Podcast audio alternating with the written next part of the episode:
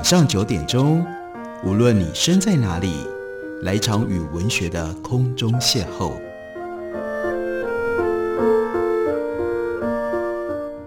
杨照谈书，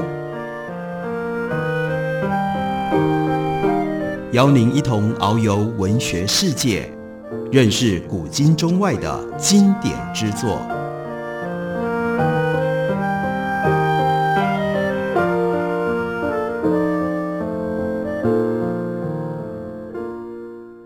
各位听众朋友，大家好，欢迎收听杨照谈书。本节目以台北广播电台 FM 九三点一，每个星期一到星期五晚上九点为大家播出。我是杨照，在今天的节目当中要为大家介绍的这本书，书名是《太古集团与近代中国》，作者是英国的历史学家 Robert Beekes。这本书是由麦田出版公司刚刚出版。在这本书当中，Robert Beekes 告诉读者。让我用一艘船，还有它的货物，另外有一座港口，开始诉说这个有关人、货物和不同城市与海洋之间联系的故事。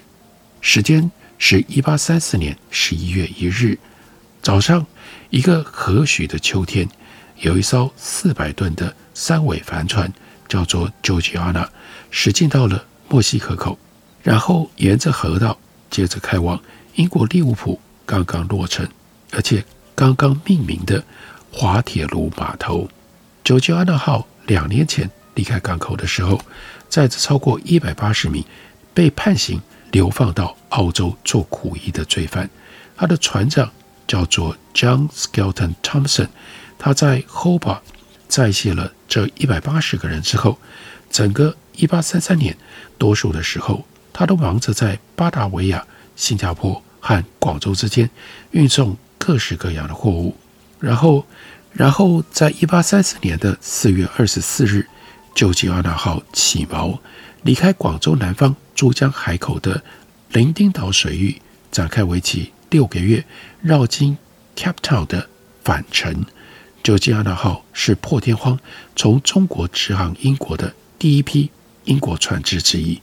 当九吉安娜号停泊在利物浦码头的时候，它的三根桅杆和其他船体原木加入码头停泊船只组成的一片桅杆松林。这些船有一些来自于 Barbados、Halifax、Quebec，有一些则是从 Newfoundland、New York、Belize、Salvador、布宜诺斯等等不同的地方来到利物浦的。滑铁卢码头取名的灵感。来自于回顾一八一五年大败拿破仑的胜利。不过，码头本身则是对英国帝国殖民还有它经济实力第二把交椅，也就是利物浦寄予厚望，乐见城市稳定扩张的贸易。有些人甚至觉得利物浦是英国殖民跟经贸的首要城市。正当第一批船只沿着城市三处盆地的地方停靠的时候，利物浦的商人、前客跟船主已经在为另一座新的码头建设请愿。他们想要一座新的蒸汽轮船码头，用以负荷不断增加的商业活动量，还有载重量庞大的船舶，尤其是中国贸易活动。滑铁卢码头也不单是象征大败拿破仑的胜利而已，因为这场胜利标志着英国往后百年在全球崛起的起点。英国打败法国这个首要挑战者之后，就将他们的精力导向于巩固并且扩张国家的贸易网络，以及为国内制造商去掠夺海外市场版图。当时的人宣称，这是经济上的必要措施。不过，解开对英国人创业精神的束缚，也是道德上的当务之急。因为自由贸易是国王陛下所有子民与生俱来的权利。自从滑铁卢之役揭开这个时代的序幕，英国的帝国实力一直不断的增强，称霸全球贸易，而且人民笃信自由贸易的深刻美德。九吉安娜号本身就象征着英国不断壮大的商业，还有它的统治帝国。九吉安娜号是一八二六年在加拿大 Quebec 的造船厂完工的。身兼船厂的船主 Thompson，他是 Cumberland 还有 Marripole 的在地人。一八三二年秋天再次起航之前，旧吉安娜号已经完成了两趟载运囚犯到澳洲的任务。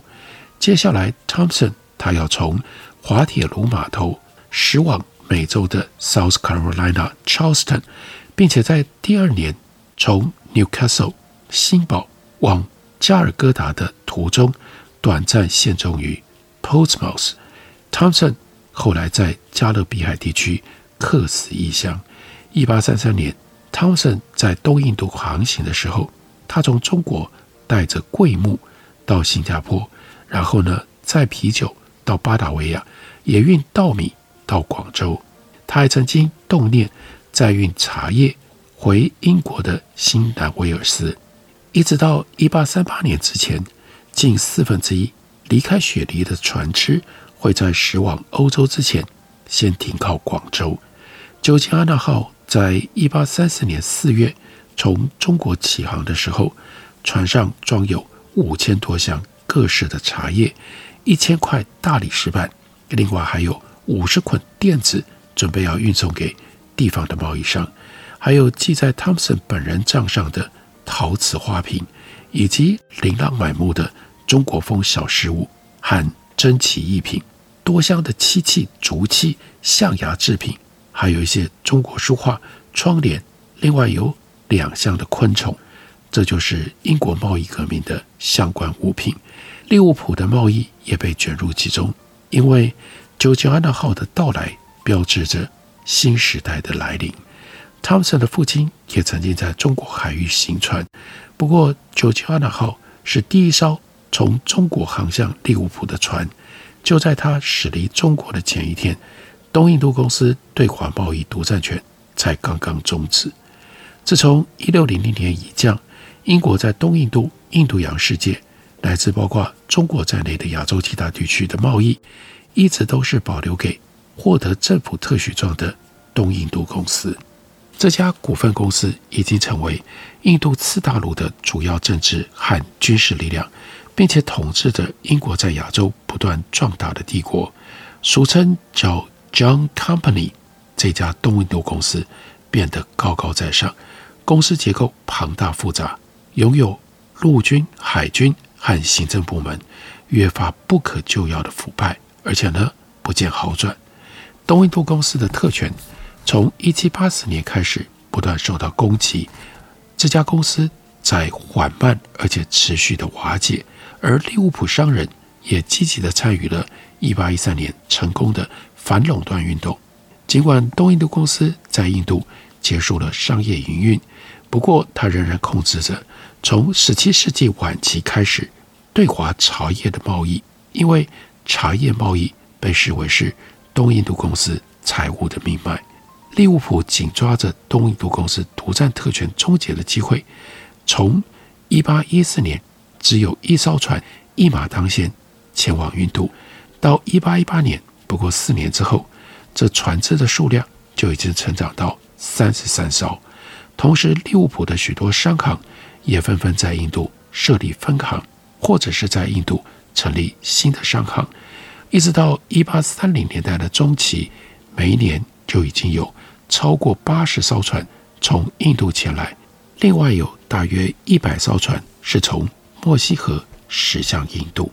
他们这么做理所当然，因为当时利物浦商人极力游说摧毁东印度公司最后残留的一次独占权。随着1833年的特许状更新，在1829年成为讨论话题。利物浦最重要地位的商人随即就振兴他们的东印度协会，这是众多首都以外的地方游说团当中实力最强大、在全国最具有影响力的。他们宣称，所有阶级、所有人都会因为对印度和对中国的贸易开放而从中受益。茶。的价格会减半，对印度和对中国的出口贸易会巨幅的提高。在实际面的种种考量之外，他们想来捍卫自身的权益，不只是作为利物浦的商人，而且是为整个王国的利益。这个时候，正当汤森他从好望角北转往利物浦前进，在广州发生了一件重大事件。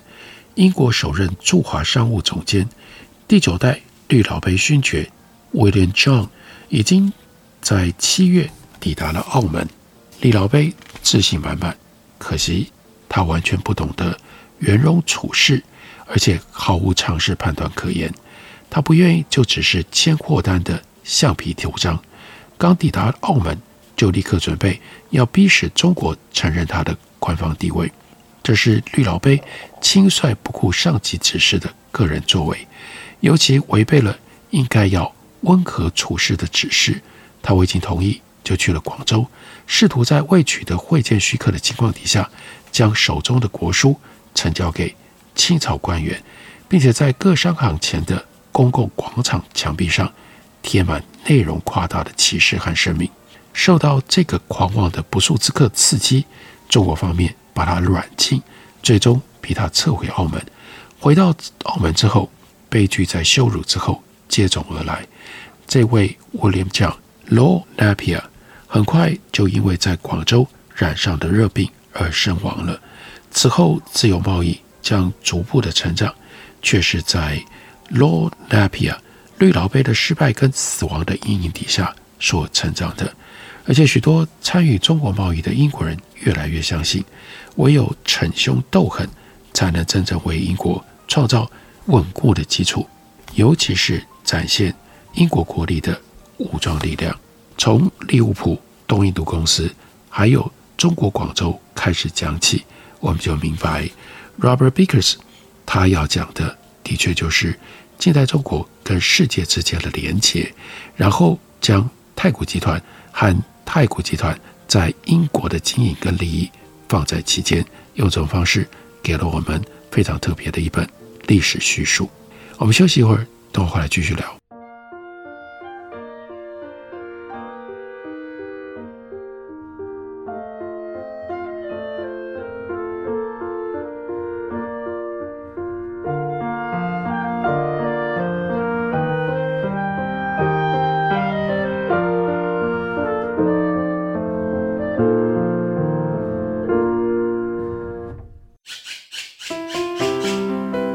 大家好，我是刘克香。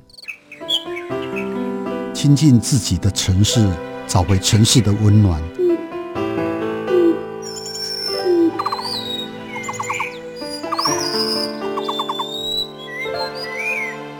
听见台北的声音，就在台北广播电台，FM 九三点一，AM 一一三四。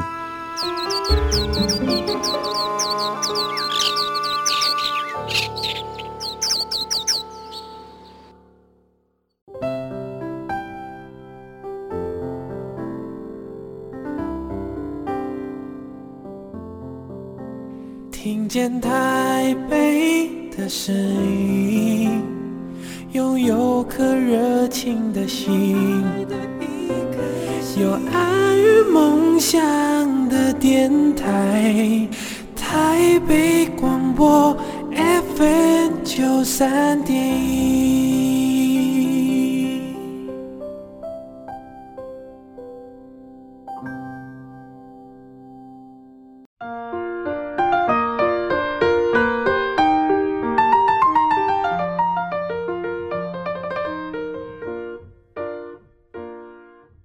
感谢你继续收听《杨照探书》。本节目以台北广播电台 FM 九三点一，每个星期一到星期五晚上九点，为大家播出到九点半。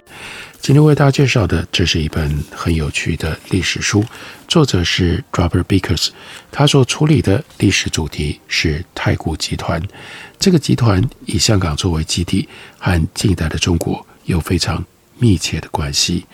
在书里面有一段特别提到了，那就是。太古集团在发展的过程当中，和怡和洋行有着非常激烈严重的竞争关系。包括太古糖厂发展的动力，很大程度是要归功于和死对头怡和洋行的竞争。而太古糖厂的投资，让太古集团在当时建立起亚洲最大、世界第二大的糖厂设施。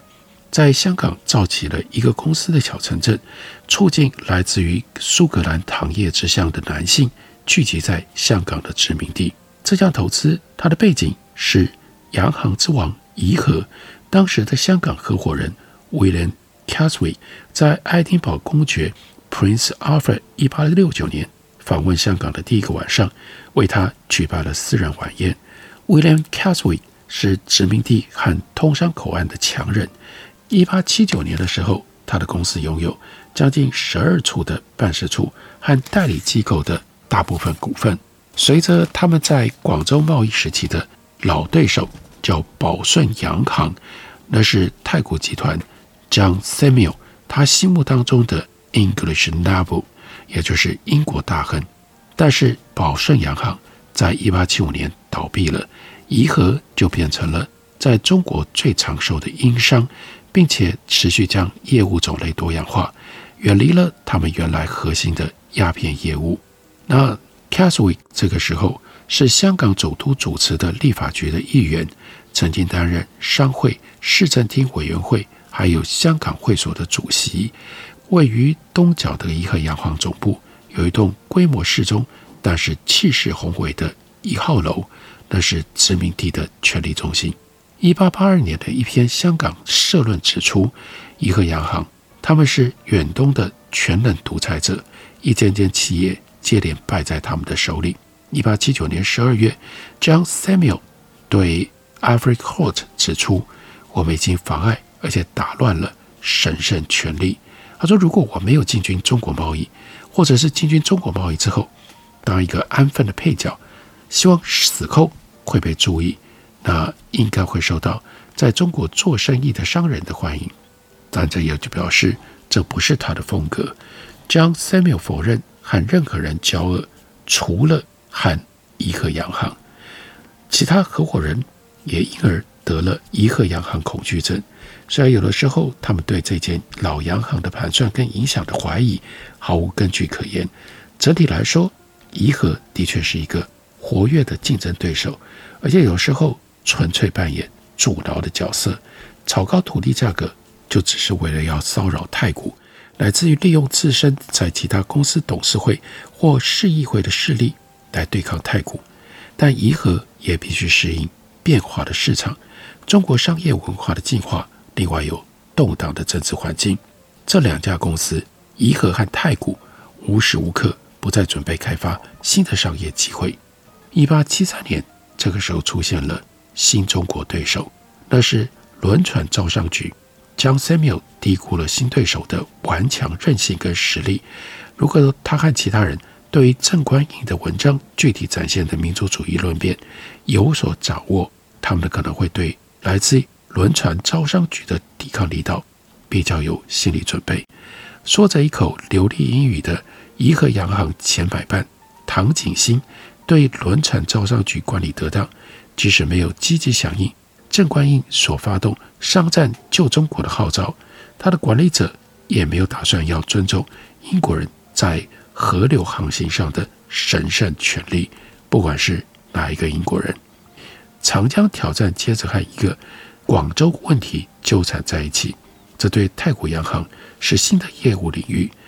太古从香港管理一间新的沿海航运公司，如今想要从殖民地香港和中国省会广州之间的生意能够分得一杯羹。一八七四年快要结束的时候，John Samuel 以低价购入了三艘新船，用于沿海运输。然而，从一八六五年起，就长期经营这条沿海路线有成的省港澳轮船有限公司却成了障碍。首先，合理的做法似乎是尝试取得现有轮船公司的代理权。机会之窗正在打开，目前的代理人那是老牌的琼记洋行，逐渐分崩离析。正当他们对此有所准备的时候，太古洋行尝试了一个错误的策略，一个在一八七三年四月曾经让启昌出洋相的策略。当时启昌在公正轮船公司资产正式转移到太古名下的前夕，发出了最后通牒，要求变卖资产。不然就得要等着面对价格大战，但是他们不知道，太古已经准备和启昌打价格战，启昌因而吞下了失败的苦果。一八七五年六月，太古洋行当时的香港经理 Harrison 向船公司的董事会提出了一项行动方针，暗示他们要照着做。后来问题又更加的恶化，因为此后在这个航线上和船公司竞争的泰国轮船宜昌号老旧又没效率，导致赢得这场对战变得太过于昂贵。而且事实证明，这段旷日持久的四年冲突，比太古原先以为的更令人不安。从那样的情境兴起变化，到二零二零年，现在的泰国集团是一个高度多角化经营的全球集团，营业额超过三百亿美金，在四大洲拥有超过十三万名的员工。相较于一八一六年进口一百桶用于染色工业的树皮，并且首次登记在贸易报告上的利物浦起家一人贸易公司，当然到现在太古截然不同了。公司的利益如今大致归纳为航空、房地产、海事服务、餐饮链，另外有贸易跟工业这五个重要的领域。诸多核心业务仍然位于亚太地区，并且保留了在这段历史上出现的名称。二零二零年是太古在香港开办办事处的一百五十周年。在亚洲，太古的业务主要由集团公开上市的子公司叫做 Swire Pacific 负责的。国泰航空总部设在香港，最早的那一架 Douglas DC-3 就是在香港。目前在香港科学馆展出。今天，国泰航空是超过了两百架飞机的机队。如今，以新加坡为营运中心的泰国轮船公司，拥有五十多艘船只，航行于全球。船上仍然悬挂着1873年在长江公然挑战启畅洋行而升起的那面旗帜。从最初为糖厂员工建造的露台开始，房地产部门。逐步发展到中国和美国的住宅、零售、办公和酒店综合用途等开发项目，投资额超过四百亿美元。太古饮料拥有可口可乐特许的经销权，在中国涵盖六亿六千八百万人口，在美国将近两千九百万，两国合计一共有二十四间装品工厂。太古虽然不再从事炼糖，但仍以太古糖的品牌在中国、新加坡、中东和加拿大包装，并且贩售精致的糖制品。销售团队也不再像一九二零年代的年轻糖销售代表那么样辛苦奔波。在世界其他地方，例如澳洲、巴布纽亚几内亚、东非、斯里兰卡、荷兰、英国和美国，多数事业是由伦敦母公司。J S N S Limited 直接持有的。太古发展的关键仍旧是长期投资的精神。这个策略带领集团走过不同时期的经济波动和政治动荡。在这本书里，为我们呈现的就是这个集团走过不同时期所遭遇的经济波动和政治动荡。太古集团在书里面呈现的是一个艺术。一个根植于过去但坚定放眼未来的组织，这是一家以家族企业为母公司的跨国公司。它的历史诉说的是多样性的力量，也透过无数艰辛道出了其中非常坚韧的故事。要了解太古集团的成长，乃至于它的核心精神，就写在 Robert Bickers 他的这一本《太古集团与近代中国》，这是麦田出版的新书。感谢您的收听，明天同一时间我们再会。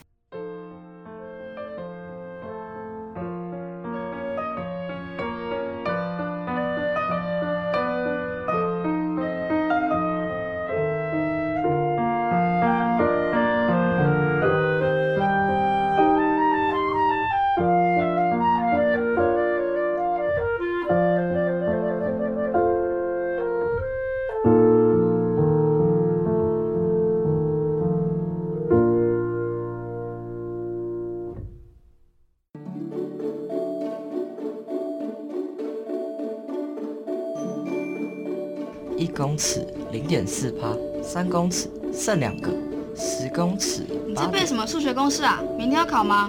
不是考试啦，是有关温室效应的问题。你知道吗？当海平面上升一公尺，台湾零点四帕的面积会被淹没；海平面上升三公尺时，全台六都会就只剩下桃园和台中两都。那如果上升十公尺呢？到时候啊，全台八点八帕的面积都会消失了。尤其大台北盆地、南洋平原、台中彰化以南的海岸平原，很可能都会被淹没了。啊，这么吓人，那那该怎么办呢？我们可以多做一点，例如爱用当地食材，减少食品碳排放量，多搭乘公共运输工具，减少开车或骑机车的次数，而冷气温度也可以控制在二十六度到二十八度之间哦。嗯，还可以随手关灯拔插头，自备环保餐具，少用一次性就丢弃的商品哦。台北电台与您一起珍惜资源，爱地球。